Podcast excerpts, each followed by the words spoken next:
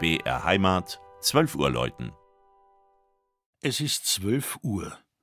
Das Mittagsläuten kommt heute von der Pfarrkirche Don Bosco im schwäbischen Augsburg.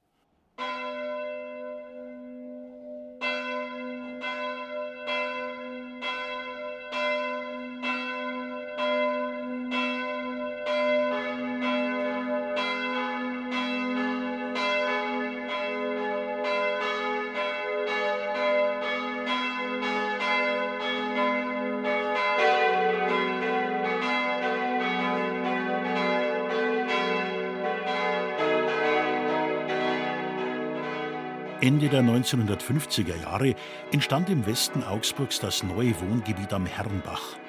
Sehr bald schon begannen auch die Planungen für ein religiöses Zentrum und die Salesianer Don Boscos wurden mit der Seelsorge beauftragt. Der Architekt Thomas Wex lieferte die Pläne für die neue Pfarrkirche im rasant wachsenden Herrenbachviertel.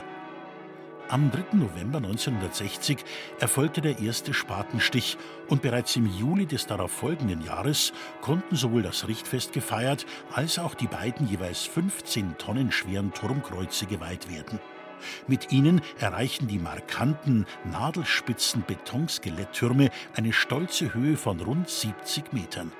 Der nördliche trägt zudem das in Erding gegossene fünfstimmige Geläut, welches klangvoll durch das Herrenbachviertel tönt.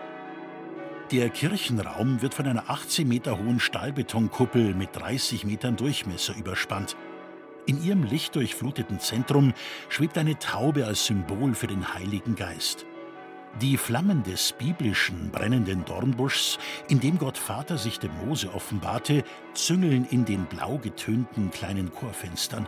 Vor ihnen befindet sich, leicht erhöht, der aus weißem Carrara-Marmor gefertigte Altar.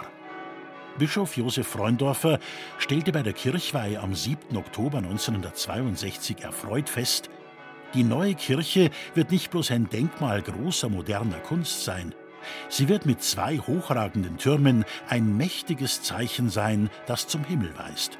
Und das ist Don Bosco in der Tat.